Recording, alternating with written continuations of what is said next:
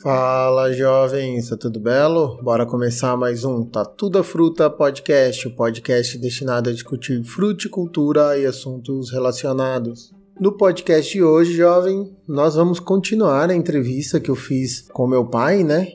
Em comemoração ao dia 15 de abril, que é o Dia Mundial de Conservação do Solo. Como a entrevista ficou um pouquinho grande, a gente resolveu dividi-la em duas etapas. Então é a parte final. Espero que vocês gostem. E qualquer coisa, só entrar em contato com o Tatu nas redes sociais aí. Gostaria muito do feedback de vocês sobre as entrevistas. Essa é a primeira, mas tem mais coisa vindo no forno aí, tá bom? Sem mais, aproveita o final da entrevista aí. Abraços. A frutífera vai entrar quando? Quando ela vai ter a chance de entrar aí? No segundo ano, três anos para frente, são culturas intercalares, né? Então, na fruticultura, você não, não, não, planta e deixa pelado. Tem que fazer culturas intercalares. Sempre. Tem que plantar em cima. A proposta é você construir uma cobertura e coviar em cima, ou sucar em cima. Isso, se você deixar para mim, tenho dúvida, não tenho dúvida. Toda a área de fruta, ela começa com uma cobertura de gramínea ou, ou de uma leguminosa. E ela é plantada com as áreas verdes. Basta vocês olharem aí no, pessoal olhar na internet e procura plantio direto de citros, peixe, vocês vão ver um trabalho que eu desenvolvi lá na Alhambra e que um, um sistema clássico, tem as fotografias todas. Aí vocês vão ver o que, que eu estou falando. Cultura de citros implantada em cima de uma braquiária verde, né? E é a coisa mais linda coisa do mundo até hoje. Eu passo lá, vou lá, eu nunca vi é, uma planta de citros tão perfeita quanto eu vejo totalmente simétrica, com uma projeção de copa espetacular, com projeção de frutos na copa. Quer dizer, e tudo isso foi um trabalho construído pelo agricultor. Então, é, a gente fala assim, deu teoricamente um passo atrás para dar dois na frente. Né? Então, a quarta, cuidado integral, é a cobertura de verão. O quinto, prática, é o acamamento. Então, a gente poder manejar palha, manejar verde. Então, isso é uma coisa importante. Um cuidado fundamental é entender, primeiro, quanto tempo o pomar fica verde. Se esse ano o pomar ficou verde é, 200 dias, o ano que vem eu vou querer que ele fique 220. Então, sempre tendo verde. Por que verde? Nós sempre vamos desfavorecer o mato e favorecer a planta. E ela é uma planta espetacular, né? Porque ela tem toda uma estrutura, competitividade é muito cerrada. Ela é uma planta que ela se estabelece muito bem. Tanto que ela tem uma carga, né? No, é só você pegar uma mangueira, você vê o tanto de manga que tem. Você vê um, um, um abacate, como é que ele tem a capacidade de produzir tantos frutos tão grandes, com sementes, tudo aqui? É porque ela tem um, um desempenho fisiológico excelente. Então, o mato não compete com ela. E essa história de, de que mato. O que a gente não, não pode é deixar o mato estragar ou criar um ambiente nefasto para o pomar. Então, por isso que nós temos que manejar. Por isso que tem que trabalhar um intervalo entre plantas verdes e, e secas, quer dizer, a roçada, o, o manejo da cobertura é muito importante, porque também a, roçada funciona como uma poda, né? Você tem que você poda a grama, poda, e aí todo aquele sistema radicular que está lá, ele abre e ele drena. Então isso leva muito humus para baixo, isso a planta fruteira absorve bem, porque ela trabalha muito bem com isso, ela tem um sistema radicular. Então nós temos que fazer o mato trabalhar para as fruteiras, né? E por isso que eu falo que não existe extirpar. Então, foi-se o tempo que a gente usava grade no, no, no, pomar, né? Isso aí é primitivo, né? Condenar uma planta perene à, à exposição de solo, coviar e deixar ela no sol, isso aí é. Não há São Pedro que vai receber você lá no céu quando você condenar uma planta a um estresse térmico violento, como a gente vê a exposição de solo na coroa, tudo isso. É, eu falo que é a mesma coisa pegar o teu filho recém-nascido e largar ele no sol, esquecendo o sol um, pouquinho ali. É a mesma coisa. Você imagina, a mãe já está morrendo de medo, mas e a gente coloca só com a planta lá tudo de qualquer jeito, quer dizer. E tem que lembrar também que é, tem que ter esse outro lado é, da, da fruticultura, quase nós estamos falando muito de fruta, né? Mas o lado humano, o lado do, do, do entendimento da fraternidade. A fraternidade nos, nos traz o entendimento que todos os seres vivos são irmãos. Nós somos uma coisa só. Nós, nós somos todos, todos iguais. Todos. Então, uma planta não é diferente de você. A gente acha que é, né? mas não é. É um ser vivo como o outro e a gente tem que respeitar a vida. Por isso que nós temos que tomar muito cuidado com o agrotóxico. Muito cuidado, porque é agrotóxico é outra coisa importante, viu, Pedro? E o agrotóxico ele é tanto biológico quanto químico, viu? Tudo que mata é agrotóxico. Tudo, tudo que mata. Então falar assim, ah, tem o, o inseticida biológico, ah, tem o, o herbicida biológico, fungicida. Não, isso é agrotóxico igualzinho. Então, por isso que a gente tem que estudar mais, né? Tem que entender mais de ecologia, porque o equilíbrio é, de populações é fundamental na agricultura. Entender o equilíbrio. E isso vai fazer com que a gente use o, o defensivo, vamos dizer, como um instrumento ecológico de intervenção num desequilíbrio populacional. Mas vai usar isso aí só quando estiver desequilibrado, quando a gente errou demais. Não fazer regra. Não fazer regra. E todo dia eu vi um, um bichinho já, já sapeca tudo, né? Então é, é muito importante a gente ter esse entendimento. E a agricultura biológica, a agricultura ecológica, né? Toda ela veio. A agroecologia nos trouxe esse entendimento mais claro que é possível e realmente é você fazer uma agricultura mais inteligente, muito mais voltada para a vida, né? Uma agricultura de vida, do que a gente trabalhar com aqueles ambientes nefastos, né? E quando a gente usa muito veneno, muito adubo, a planta fica viciada. Os, os sistemas ficam igualzinho um, um, cara da Cracolândia. Uma lavoura que tem muito herbicida, muito veneno, muito adubo químico, ele é um dependente químico. Então, uma lavoura dependente de químico. Então, isso é uma coisa que precisa ser questionado, porque a gente tem os exemplos é, na, nos seres humanos, que nós temos você vai lá na Cracolândia, corta o coração de ver aqueles meninos, aquelas meninas lindas com aquela dependência. E às vezes eu entro em lavoura e que eu sinto a mesma coisa, né? Aquelas plantas vai falando para mim assim: "Nossa, professor, ai, tô sofrendo aqui". E estão pedindo cocaína, estão pedindo maconha, tá pedindo tudo que você imaginar de coisa doida aí, né? Porque a planta está totalmente debilitada eh, em função disso. Então isso é um ponto importante e não é. Tô fazendo essa analogia e não é para ficar fazendo coisa não, é, é para a gente poder ter esse entendimento é, melhor do, do, dessas relações é, que nós como doutor da Terra tem, tem que entender bem, né? E é possível. É, sempre trabalhar com vida. É muito importante a gente entender o aporte orgânico. Toda vez que a gente puder fazer aporte orgânico nós devemos fazer. Isso é, é, fundamental. Então tem que aprender, aprender a manejar mato. Por que tem que aprender a manejar mato? Porque eu tenho que fazer o mato crescer. Eu tenho que harmonizar, por exemplo, a fruteira, vamos dizer por regra. Aí você sabe melhor que eu, se eu tiver errado. Quando pré-florada, chumbinho e brotação nova, é cobertura morta. E o resto é cobertura verde, você entendeu? Porque a planta se estabelece bem. Agora, em períodos críticos, como é pré-florada, que é um, que é um, um parto para a planta mudar uma vegetativa Tem todo um balanço hormonal, é como se fosse, por exemplo, uma mulher no terceiro mês de gravidez. Se ela não se cuidar, ela aborta, né? Uma analogia de novo. Né? E a mesma coisa é lá em cima, antes do sétimo mês, ali, quando o sexto mês, né? Que é o, como se fosse o chumbinho. Se tiver problema ali, é perigoso ainda perder o neném por conta de não estar tá bem formado, né? E depois vem a, a brotação. A brotação é como se fosse a infância. Logo quando você começa a comer papinha, né? E você sai de bebê, né? Bebê é quando o ser papinho de fruta no seio. E nenê é quando começa a comer papinha. Por isso que eu fico sonhando que você me, me dê um nenezinho, né? Para mim. Papinha e, e a, a, planta é igualzinha. Então, papinha, quando ele está comendo, está aprendendo a comer, é quando está com a brotação nova. Isso aí tem que tomar um cuidado, tem que alimentar bem, equilibrar, equilibrar nitrogênio, né, equilibrar potássio, o cálcio, são plantas, são nutrientes. A parte de nutrição mineral também é muito importante aí dentro desse contexto todo, né? Não, e aí então a gente voltando aqui para os manejos integrais, a gente está no, no manejo de nível, calagem, as coberturas, né, tanto inverno como verão. A gente estava falando de manejo de palha e a gente já deu uma avançada aqui para os manejos, né, para a época de manejar palha. Né? É, a gente falou da, da, cultura de verão como uma prática integral muito importante. Depois vem o manejo de mato. Mas só uma dúvida, quando que entra as práticas de mobilização de solo, os terraços, o, as barraginhas da elas vida? entram lá no início, né? É, é, porque, na verdade, elas, elas, elas não estão, vamos dizer assim, elas são práticas conservacionistas.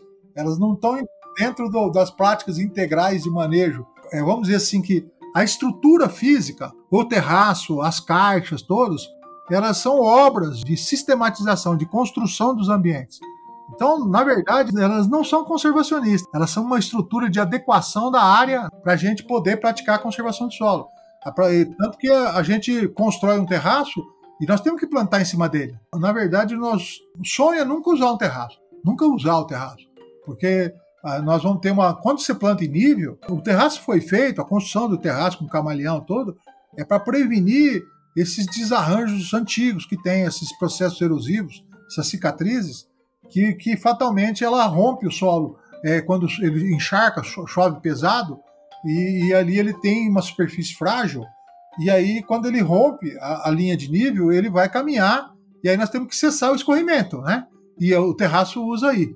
Então, teoricamente, a gente constrói o terraço, é, uma, é como se fosse o alicerce da nossa casa. Depois que você construiu o alicerce, você nunca mais nem pensa nele, né?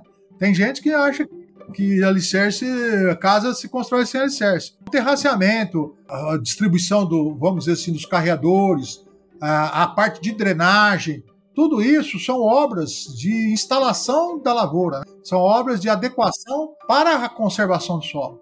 Esse é um ponto importante também, porque na conservação do solo clássica, a gente dava aquelas práticas mecânicas, práticas de manejo, né? Então tinha mecânicas, práticas edáficas, né, e práticas de manejo. Hoje, na conservação do solo moderna, ela trata o terraceamento como práticas estruturantes, né, de estruturar e adequar e, e depois o sonho é nunca mais usar, né? Porque você mudou o perfil do solo, ele está terraceado e ele vai se estabilizar. Então, é, se você fizer uma ótima conservação do solo, você não vai ter que reformar o terraço. Porque a reforma de terraço também é um baita de um problema, né?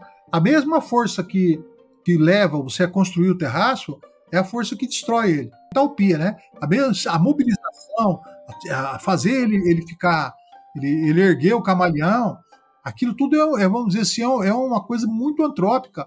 Então é, é muito frágil e a gente precisa estabilizar o mais rápido possível. Por isso que tem que jogar no outono, né? Estabilizar. É por isso que precisa fazer bem feito pra caramba, né? Quando a gente faz ele bem feito, possivelmente a gente vai ter um sucesso eterno. Nunca mais nós vamos precisar reformar. Melhorando a capacidade de, de infiltração da seção também, na área dele, que é uma coisa importante. Nós não podemos deixar ele exposto porque a própria chuva faz com que ele tenha escorrimento de fino para a seção. Você tem do, do próprio camaleão. Aí entope ele. Então por isso que precisa cobrir, né? Então, quando o terraço estiver cheio, cheio de água, ele está dizendo para você que você está errado, né? O manejo está errado. Então, toda vez que você passar e vir um terraço cheio, você fala: hum, um terraço cheio, vai acontecer o quê? Vai estourar. Mais cedo ou mais tarde, ele vai estourar. Quando você vê uma, uma poça d'água, poça d'água no meio, uma poça conversa com a outra. E ela fala assim: juntas nós vamos arrasar. Você entende? Se uma arruma com a outra, pode ter certeza que ela, mais cedo ou mais tarde, ela escorre, né? E aí ela arrasa mesmo, você entende? Então essas questões são coisas assim, não é banais até, de brincadeira, mas é verdade. Então precisa tomar muito cuidado. O nivelamento também é uma coisa muito importante quando for trabalhar, né? Qualidade do, do, do, do preparo de solo para poder, do estorramento para não deixar muito estorrão. Isso eu estou sempre falando, é, a minha cabeça não, não passa mais num, num, preparo de solo em setembro, outubro, ok? Só, só é, é mar, no meio de março para frente, 15 de março, 21 de março é o período que você começa a marcar e fazer, a preparar, né? Então, por exemplo, a minha sugestão para o professor de fruticultura, todo, todo pomar começa no outono. Isso é uma regra você pode colocar lá, foi meu pai que fala isso. Todo pomar começa no outono. Tá no slide. Né? É uma coisa importante pra caramba a gente poder começar bem. Tem que preparar o terreno para plantar no verão, né? Perfeito. Né? É a melhor condição, dá tempo de estar tá corrigido, porque tem cada biboca aí que vira área de fruta que É uma judiação, né? Dá medo. É uma judiação, Sim. porque é, ele fica com uma perda progressiva da capacidade produtiva. Então a longevidade do pomar cai pra caramba, o custo cai, a renda cai, porque as plantas vão, vão tendo muita deficiência, vão ficar muito debilitadas, aí a praga aparece mesmo, né? Quantidade de plantas fracas começam a superar a quantidade de plantas fortes. E aí o custo vai lá em cima, né? Sim, sim, com certeza. É, o mais comum que a gente vê hoje, principalmente aqui em Minas, né? Que é o, é o campeão de pomar morra abaixo, é a erosão na linha, porque eles têm a, a falsa ilusão que a, a braquiária mal cultivada na entrelinha vai segurar todo o solo e deixa o pé da planta rapado. Né? Isso aí é uma, uma estupidez que nós é uma herança que nós temos do café, né? O café é uma planta que degradou o Vale Paraíba, o modelo, né? Modelo de, de produção de café degradou o Vale Paraíba. Aí ele mudou para a região de Ribeirão Preto, que era das terras mais férteis que nós tínhamos no Brasil. Degradou a região de Ribeirão, foi embora para o norte do Paraná, degradou o norte do Paraná, veio para São Paulo, aqui no interior de São Paulo, degradou no interior de São Paulo, agora está no Cerrado Mineiro. Parte dele degradando o Cerrado Mineiro, parte numa nova ordem da cafeicultura. Hoje nós temos uma cafeicultura muito mais evoluída, uma agricultura, uma cafeicultura muito moderna, mas ainda a gente permanece aquele cafeicultura tradicional, terreno tudo limpo para arruar, para limpar e sem mato, quer dizer, ainda tem muito, muito, muito café. É igual o plantio direto. Fala que tem Brasil, tem plantio direto. Um bom plantio direto é escasso, né? A gente fala. Uma, uma área de plantio direto realmente boa é escasso. Muitos de vocês jovens nunca viram uma área de plantio direto realmente boa, né? Que, que tenha cobertura. Rotação principalmente mal feita. A rotação de cultura é outra prática importante que o plantio direto traz para a gente. Né? Isso pelo que o senhor vem falando das praças integrais, o senhor está me descrevendo os componentes do sistema de plantio direto aqui, né? Que é o nível, a calagem, né? As coberturas. É, sem dúvida. O primeiro plantio direto moderno, quando a gente fala, ele também começa no outono, né? Sempre assim. Uhum. E, e aí ele entra também com uma preparação de perfil um ou dois anos antes. A proposta é, é, a gente poder trabalhar bem isso. A construção de perfil é muito importante. Não é aquele, aquela construção com a Iveca, você entende? Não é nada disso. Ela, ela mobilizar profundo não resolve o problema, você entende? O que resolve é você ter um bom entendimento é, de um balanço nutricional e um balanço de de cálcio, magnésio, entender bem a correção bem feita é fundamental para entender né, isso. Então, é, e depois você entender é, uma, uma cultura de cobertura no qual você potencializa ela. Então a gente fala tem que o pessoal tem um termo de adubar braquiária, adubar adubo verde, né? Então, mas não é nada disso, é porque tudo que você coloca lá vai voltar, né, para você. Então, é, não, não, existe na natureza, não some. Na natureza não some fósforo, não some potássio. São, são minerais, eles vão continuar lá. Está enriquecendo o sistema, né? É, ele só vai sumir, ele some com a degradação, né? Ele some com, com, com, a, com a variabilidade térmica, quando, quando dá um, um pico muito alto, então grande parte de nutrientes se volatiliza, aí causa um baita de um problema. E a gente e isso está associado também com a perda de carbono, né? Carbono é uma coisa extremamente. A natureza trabalhou milhões de anos juntando carbono no solo.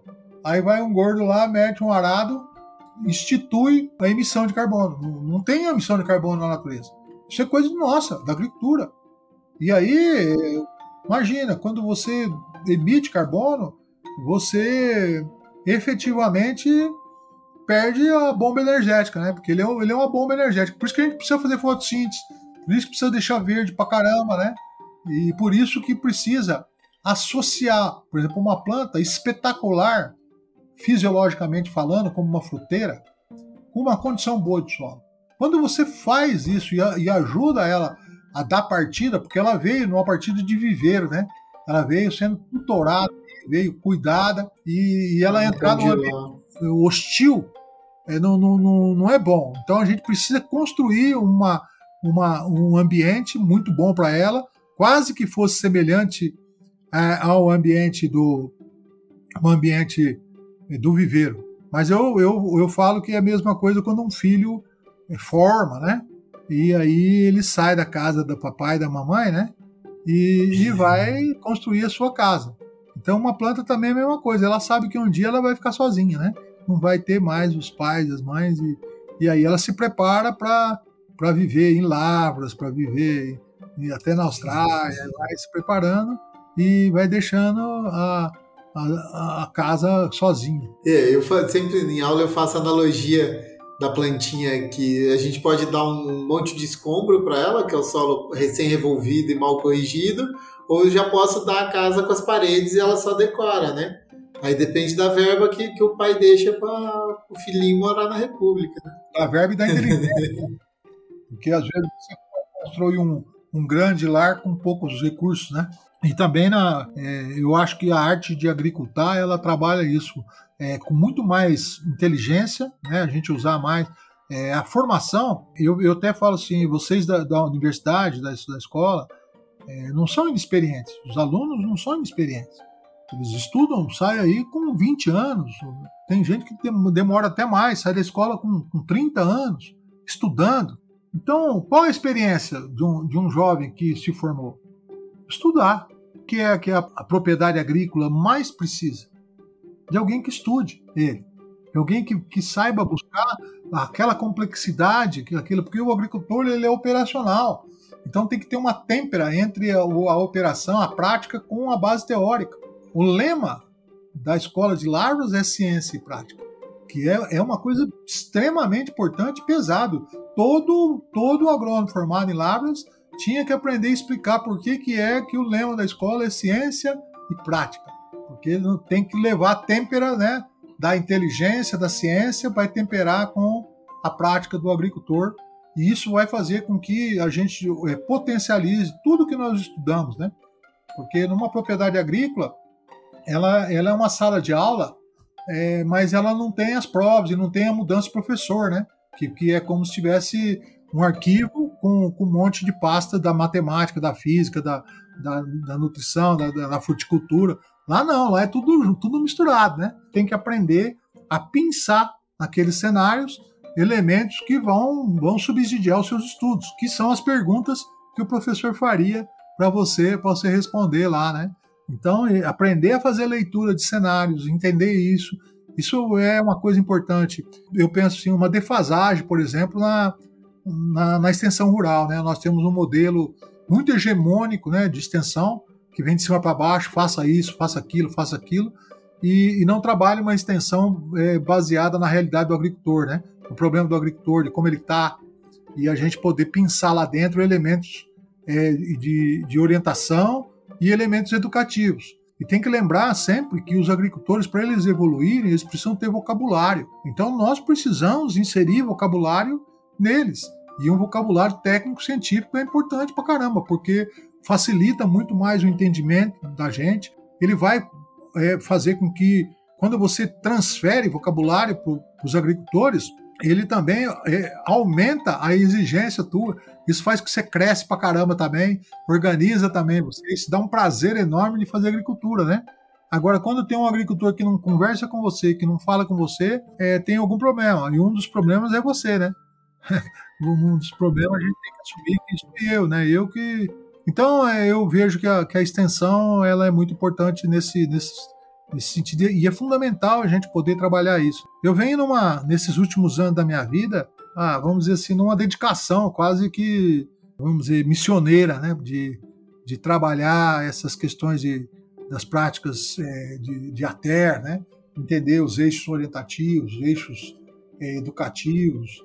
Eu venho me dedicando muito a, a Paulo Freire, entender muito bem a alfabetização tecnológica, como a gente pode aplicar os conceitos de, de extensão e, e, de alfabetização de adultos, né, da andragogia, que é outra coisa importante para caramba na ciência do solo.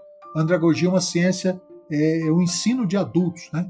Então a gente saiu da escola com uma forte, é, uma, uma forte tendência pedagógica, né? porque nós, nós sofremos o planejamento pedagógico, didático pedagógico, né? e a gente tenta repetir isso. E, e com adulto não, é o inverso, né? a gente tem que construir o, o planejamento é, andragógico. A andragogia é a educação de adulto, no qual é a base da extensão rural, né? Não, legal. Isso tudo para a gente pensar no, na, no manejo de conservação de solo e água da, da planta, né? Nós, como, como agrônomos, profissionais, até agricultores, ter uma visão um pouco mais ampla, né? A gente, não sei, eu vejo quando a gente fala disso, na cabeça que vem é vem um terraço, barraginha, um, um corte, né? Que é, a prefeitura é a rainha dos cortes de estrada. Essa é uma conservação do solo mais primitiva. Onde que ele. É, se, é a mesma coisa quando você, vamos dizer assim, que você tem um carro e você começa a dirigir e você já tem uma Mercedes. Você entende? Você vai usar a Mercedes como se usa um Fusquinha. Você entende? Você aprende na, na autoescola. Você não tem, você não tem gabarito para usar. Então, a, a prática, a, o terraço é uma coisa que está em outro patamar. Você entende? Assim, precisa antes entender muito bem essa questão de cobertura, entender esses, como eu chamo, esses cuidados, aprender que conservação do solo é conservar ambientes produtivos, é entender, não é, não é fazer prática de, de terraço. Terraço é uma estrutura condicionante, mas é, isso nós temos um problema crônico da escola, né? Muitos professores de conservação do solo, eles nunca praticaram a conservação do solo. Isso que é um grande problema. E aí nós temos um déficit enorme da literatura, né? A literatura nossa é uma literatura eh, meio coxa, que ela ainda vem se repetindo é, nos primórdios da conservação do solo americano. Então você pega lá os livros, eu tenho aqui um livro de 1930, 1920, a mesma coisa. Dr. Quintiliano, por exemplo, Marx, que ganhou o prêmio em 1950 é, de, de conservação do solo, ele é tão atual quanto um livro de conservação do solo que está aí na, na biblioteca da UFLA. É amargo, mas é isso. Tem professor que continua é, dando conservação do solo com as mesmas transparências de um professor de 50 anos atrás. Né? Você vê, nós temos um déficit enorme de, de entendimento de agregação de solo, né? que é a retomada da, do processo de agregação, né? da dinâmica de agregação do solo, é a essência da conservação.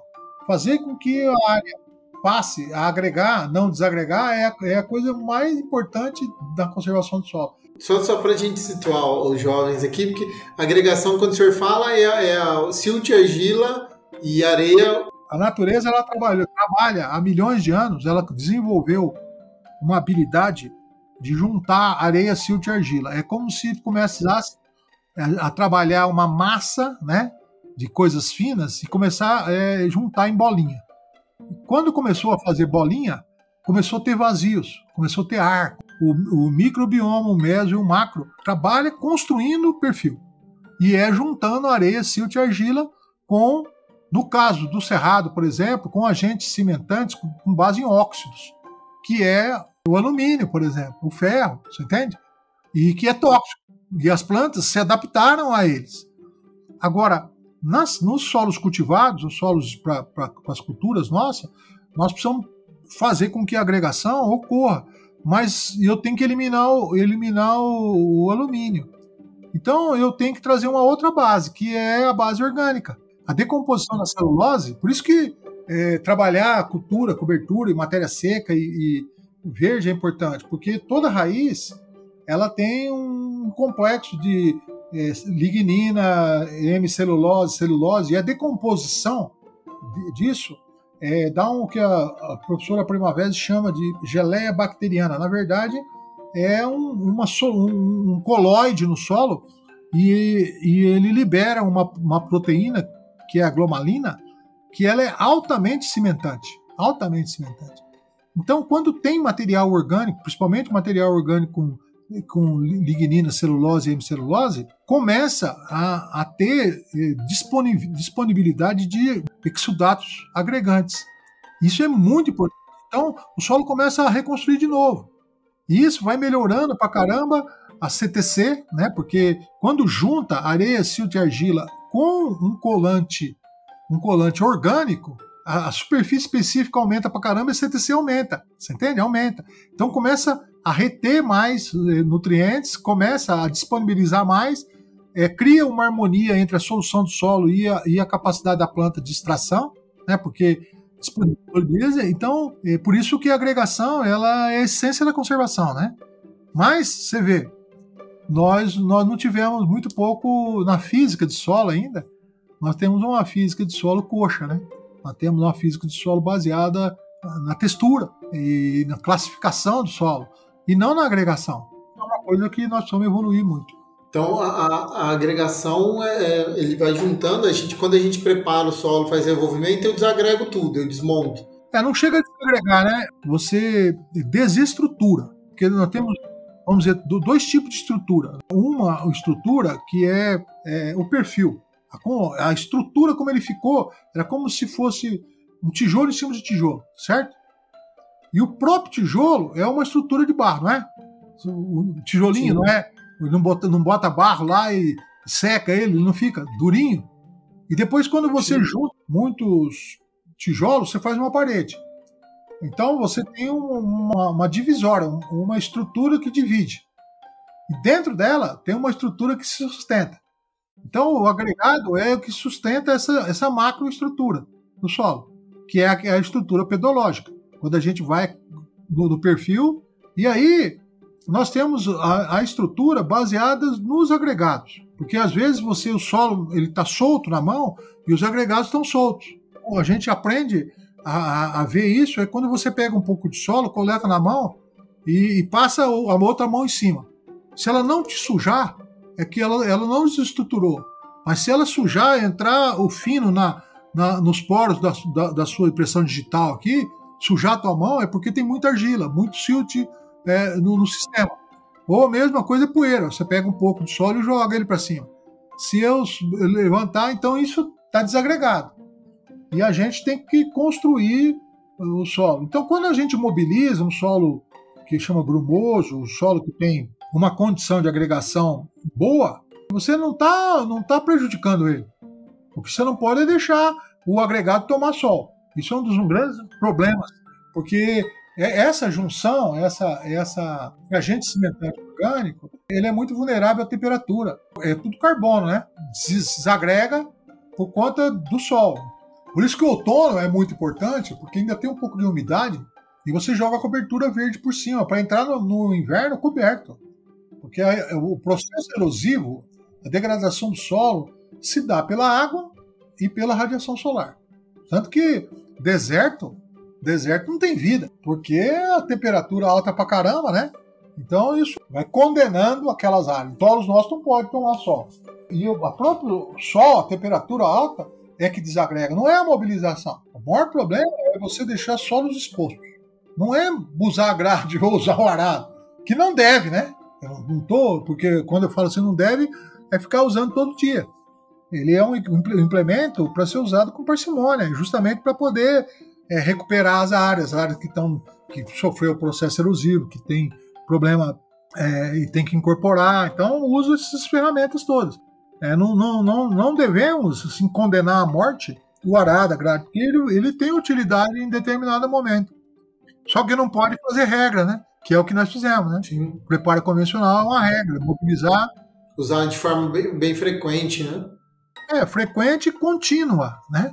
Assim, não para, todo vez usa a mesma coisa, entende? Área gradeia, área gradeia, uma aração, duas gradagens, todo dano, toda a mesma coisa, não há cristão que aguenta, não tem solo que aguenta. E o solo começa a se estruturar, vai lá e mete a grade em cima de novo. Né?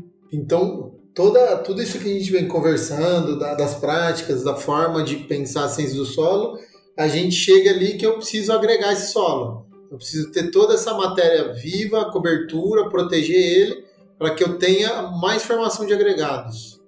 É, que a gente chama de ativação da agregação. Porque hoje, vamos dizer, você, você Pedro, está recebendo hoje uma herança de nós mais velhos de solos muito desagregados. Então, todos os solos eles têm um nível de desagregação que não existia na natureza. Mas é como nós éramos muito ignorantes e nós, nós não, não sabíamos esses esse, esse grave problema que é a desagregação dos solos tropicais, principalmente, isso não, não tem na Europa. Então, dificilmente existe uma degradação no nível que nós temos na Europa, porque ela não tem, ela tem um período estável, de estabilidade, qual nós, nós não demos trégua para os solos nos trópicos, você entende? Isso, ah, por exemplo, você pega São Paulo, aqui na região de São Paulo, é a área mais erodida do Brasil. Você pega o Vale do Paraíba, é a área mais não tem, não tem mais problema de erosão do que lá. Por quê? Porque tem quase 300 anos de ocupação e uso. Essa região que vocês estão aí, que é uma região que vem sendo é, fuçada, vem sendo trabalhada desde o tempo do Império. Né? Minas, por exemplo, Então, por isso que é muito frágil, né? E aí, é, nós temos que resgatar a capacidade ecossistêmica de agregar. Então, a agricultura tem que vir com um forte viés de agregação. Por isso que é muito importante, por exemplo, a escolha de cultivares em solos mais, mais fracos. Não bota cultivar muito exigente de fertilidade. Por isso que é importante plantar bem. Não, não não tem uma prática conservacionista tão boa, mas tão boa, do que fazer uma grande lavoura. Você tem pior que dá dinheiro, né? Então, é, fazer bem feito, não pode. A hora que for plantar, a hora que for instalar, tem que morder no carcanhar, entende? Tem que ficar lá, porque não é que você é chato. Não é isso, não. É porque é o único, um único período do, do, do, manejo que você consegue dar uma qualidade de, de verde, de cobertura boa pra caramba. Então tem que plantar bem. E quando você for instalar um pomar, pelo amor de Deus, a hora que for plantar, tem que. Você sabe disso, né? O cara enterra o colo, enterra a planta, põe de qualquer jeito. Não, depois, para recuperar uma planta que foi mal plantada, não, não é isso mesmo? Não Sofre pra caramba. Nunca. Não recupera nunca. É, então, recupera então. Isso uh, a gente sabe, mas grande parte dos agricultores não tem essa sensibilidade, né? E, e os técnicos, por exemplo, também não têm. Então, por isso que, é, vamos dizer assim, nós temos uma dificuldade enorme na extensão, porque os técnicos têm, às vezes, numa casa da agricultura e na Imater, um técnico atende 200, 300 propriedades. Tem município que tem mil propriedades. Jundiaí, o técnico não atende, não atende nenhuma Sim, direito. Não dá conta, né? É, então, e isso é um, um, puta problema, porque o serviço de extensão rural do Brasil é horrível, né? Você pega um serviço de extensão rural, por exemplo, nos Estados Unidos, é uma cidadinha pequenininha, tem uns 20, 30 agrônomos trabalhando no, no, serviço de extensão, né? A própria universidade americana tem professores contratados para fazer pesquisa e extensão. Eles não dão uma aula, eles fazem o mesmo nível de um professor que dá aula, mas eles são para fazer pesquisa e extensão local. É isso? Então, isso é porque é, é, a indústria, ela hoje é comum você contratar um engenheiro, ter 10 é, engenheiros dentro de uma, de uma, de uma indústria. Você imagina, nós temos fazenda no Brasil de 2 mil, 3 mil hectares, 10 mil hectares que não tem um engenheiro agrônomo. Quando tem, o dono não deixa ele ser engenheiro. Entendeu? Então é horrível. É, e esse é um processo civilizatório, né? Você pega a turma, forma. Qual a possibilidade de uma turma, quando forma com você, dos meninos, de todos eles for, for trabalhar bem na extensão, ter uma, uma, uma condição de entrar numa equipe experiente para ele ganhar cancha, né? Não, não tem. No máximo que eles têm é a extensão de vendas, né? Sim. Muito, muito. Tem empresas é, decentes, né? Que, que trabalha o ATV, né? Assistente técnico de venda, forçando a barra para ele ser agrônomo, mais agrônomo do que vendedor, né? Porque eu até falo isso, né? As empresas de, somente de tecnologia, têm uma certa estupidez que eu chamo é, a estupidez do marketing, marqueteira, né? que é achar que eles fazem venda. Não, não existe venda. Existe compra. Não existe mais agricultor idiota, bobo. Então, é, o que precisa é, é, você ser um grande agrônomo ali para o agricultor optar pela tua tecnologia. Porque nós temos tecnologias boas para caramba. Então, é dificilmente uma, uma empresa não tem um produto que não funcione. O problema maior que está no produto é o usuário, né? E ele é mal assistido. Então, é, e as empresas cometem esse erro. E o Brasil, né, se dá esse luxo, né? Porque ele sustenta é, uma gama de, de, de empresas muito forte aqui, essa tecnologia punjante que a gente fala, é mesmo porque tem que lembrar sempre uma coisa. Quando a gente fala nesse agro que vocês veem, o agro é pop, agro é isso, é aquilo, é em torno de 600 mil agricultores no Brasil, que dão toda essa cara da agricultura de exportação e tudo. E nós temos 5 milhões de agricultores. Então, se eu tenho 600 mil agricultores, nós temos 5 milhões e 400 mil agricultores desassistidos. Todos, com um nível de de, de carência tecnológica e de conhecimento horrível. Isso não se fala. Então, há uma máscara no Brasil com a agricultura, é, achando que esse, esse, esse, esse, tipo de agricultura. E, e, não sou contra isso. Pelo contrário, eu trabalho com esse pessoal todo. É, não sou contra a agricultura de exportação. Agora, o que eu me arrebenta, eu estou no final da minha carreira, é a gente saber de tudo isso e ainda, ainda ver cidades é, com os agricultores empobrecendo e os municípios é, degradando seu território no atacado e fazendo gestão no varejo. Né? Então, e, e a agricultura é a única atividade que vai trazer uma qualidade de vida para o território municipal. Não existe outra profissão que tenha essa possibilidade de, de sair também de uma agricultura de produto para uma agricultura de serviços. Né? Então, o agricultor vai ter que aprender, porque o, o meio urbano está muito carente. Hoje ele tem economia para financiar a agricultura em qualquer outro lugar e ele massacra os seus agricultores. Mas isso vai acabar, porque é, se ele não financiar a agricultura no município, é, o município tá, vai indo cada vez mais em bestia, né? E aí vai entrar num colapso ambiental, né? Fica o ambiental, né? Porque a gente vai diminuir ciclagem né, de água, ciclagem, zona de fixação de carbono, né? E o alimento vai ficar caro, porque vai ficar vindo, ter de vir mais de longe, né? É, o equilíbrio de, de populações, equilíbrio ecológico cai e aí vem vindo doença para nós pra caramba, né? Todo lugar vai ser produtor de um, de um tipo de doença que se estabeleceu ali. Quando ela se estabelece, ela domina, né? Sim, com certeza. Mas é isso aí. Né, chique. Esse é o universo, né, da, da conservação do solo, né? É, né? Parece a gente pensa que é só um pouquinho, né? Nesse, principalmente do viés acadêmico ali, o senhor comentou, e pensa só nas práticas de, do planejamento, do início do sistema e esquece do, do contexto geral, né? Que isso é, isso é feito em comunidade, né? A gente não pode, eu só como um proprietário rural, só eu conservar solo, eu não consigo, porque tem água do vizinho que entra, tem a prefeitura que corta a água da estrada para dentro da gente, tem o pessoal da cidade que degrada, suja tudo. Está tendo hoje uma, uma tendência, e eu, eu sou aí dos, dos agrônomos que vêm trabalhando muito nisso, o entendimento do chamado agricultura coletiva. Né? Agricultura coletiva é a agricultura feita na bacia hidrográfica. Então, todo o trabalho ambiental dos municípios vai caminhar. Já a Ana vem, vem num, num programa forte de revitalização de bacias, uma pressão enorme dos comitês, quer dizer, a questão hídrica está pressionando muito o, o, município. E então toda a gestão né, do município vai ser por bacias hidrográficas. E quando a gente trabalhar nisso, normalmente a sugestão é que os municípios se dividam em bacias de terceira e quarta ordem, que são bacias em torno de, de 20 a, a 50 mil hectares, mais ou menos, né? Eles, vamos dizer, são grupos de agricultores. Com o CAR, é, a gente vai conseguir entender quais são os agricultores que estão dentro daquela bacia. Então, tem uma denominação hoje dos povos da bacia. Né? E qual é o papel é, da, daqueles agricultores para o bem comum, que é a água. Toda, toda a propriedade, como nós substituímos as paisagens naturais da bacia por paisagens cultivadas, nós construímos uma bacia hidrográfica recortada de propriedades. Agora nós vamos ter que ter o entendimento daquele homem que está ali dentro.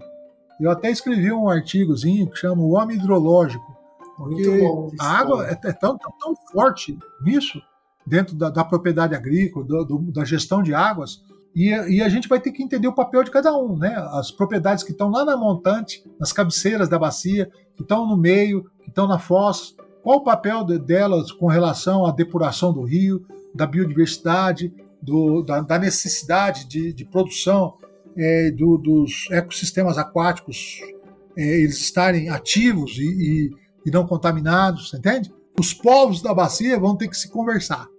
Então tem um bem comum que é a água, né? E, e vai ter que conversar. E se não conversar, a promotoria vai morder o carcanhar do pessoal.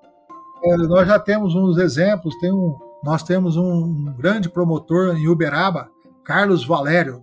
Esse cara é espetacular. E esse cara, ele é especialista em solos, com doutorado, ele é advogado, especialista em solos lá em Jabuticabal, e ele morde no carcanhar das turmas, e ele é o cara que exige das empresas que tenham a cooperação social, exige do sindicato, exige da prefeitura.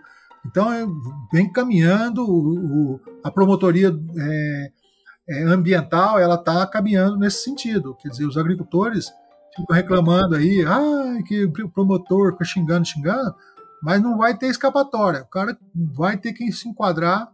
Então, antes que ocorra isso, é que nós organizamos, né? É o que eu, que eu venho trabalhando muito a Emater, estou trabalhando bastante a CAT, os órgãos de extensão, para que a agricultura coletiva ela venha a, a ser colocada é, em cima da mesa para a gente discutir isso. Né? Chique, chique. Um dia nós fazemos um, um podcast só sobre agricultura coletiva. Vamos marcar, eu estava pensando nisso, não só de agricultura coletiva, mas de outros temas ali que, que foi pensando aqui que eu acho que vale muito a pena a gente trazer para esse ambiente da, da fruticultura, para o ambiente de forma geral, né?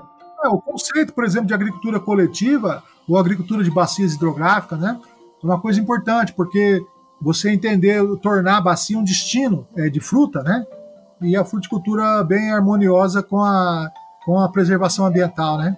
E com o bem comum. Que é, que é um, um grande caminho, né? Perene, ela tem tudo para ser uma, uma cultura de grandes grande prestador de serviços ambientais. Sim, né? com certeza. Eu, eu creio muito, a fruticultura baseada em SAFs, né? sistemas agroflorestais, é muito evoluída na minha, na minha concepção. E eu acho que toda a fruticultura vai, vai para isso, né? caminhar para isso, porque nós não podemos ter monocultura. Monocultura é, é provisório, né? não, não, não vai funcionar mais. Então, a, os, a agricultura evoluída, a fruticultura evoluída, é uma agricultura, vamos dizer, multifuncional, né? é, um safes de, de fruteiras, vamos dizer assim, né? Uma têmpera entre. E é, e é, muito importante a gente entender isso. E eu acho que a cafeicultura já está nisso, né? Eu, eu, participei de uma reunião da cafeicultura aqui. O mote da, da cafeicultura moderna que eu participei aqui no Instituto Agronômico era SAFs. Então hoje eu tenho os pesquisadores falando que não existe café mais sem, sem sistemas agroflorestais. Então todos eles, né? Tem uma têmpera, por exemplo, lá na, no Alta Paulista, a têmpera da seringueira com café, cacau com café com seringueira, cacau com madeira. A integração lavoura-pecuária é importante, a integração lavoura-pecuária, fruticultura é importante. Sim, é, aqui na UFLA a gente está organizando ações desse tipo. Com café já temos alguns modelos com iniciando com abacate, macadâmia, macaúba, macaúba com frutíferas também, né? A parte animal a gente já está começando também. Eu trabalhei bem no conceito de manejo adaptativo de SAP, que adapta a condição do agricultor, de como ele está fazendo. Então você projeta ele vai construindo aos poucos, né?